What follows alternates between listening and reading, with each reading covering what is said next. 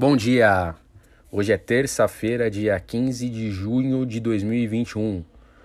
O dólar abriu em alta, cotado a R$ 5,08. O euro também abriu em alta, cotado a R$ 6,15. A libra também abriu em alta, cotada a R$ 7,15. Vamos para os fechamentos aqui do dia anterior. O Ibovespa teve uma alta de 0,59% e fechou em 130.207 pontos.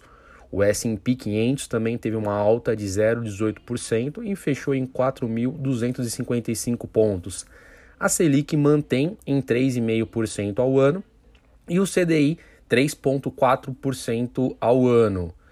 É, vamos aqui para as notícias.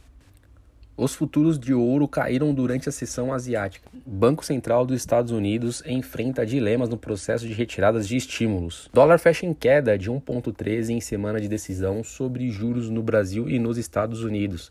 Essa semana será bem decisiva, na verdade, na quarta-feira, porque haverá aí a reunião do Copom né, e do FID referente à taxa de juros é, aqui no Brasil e nos Estados Unidos.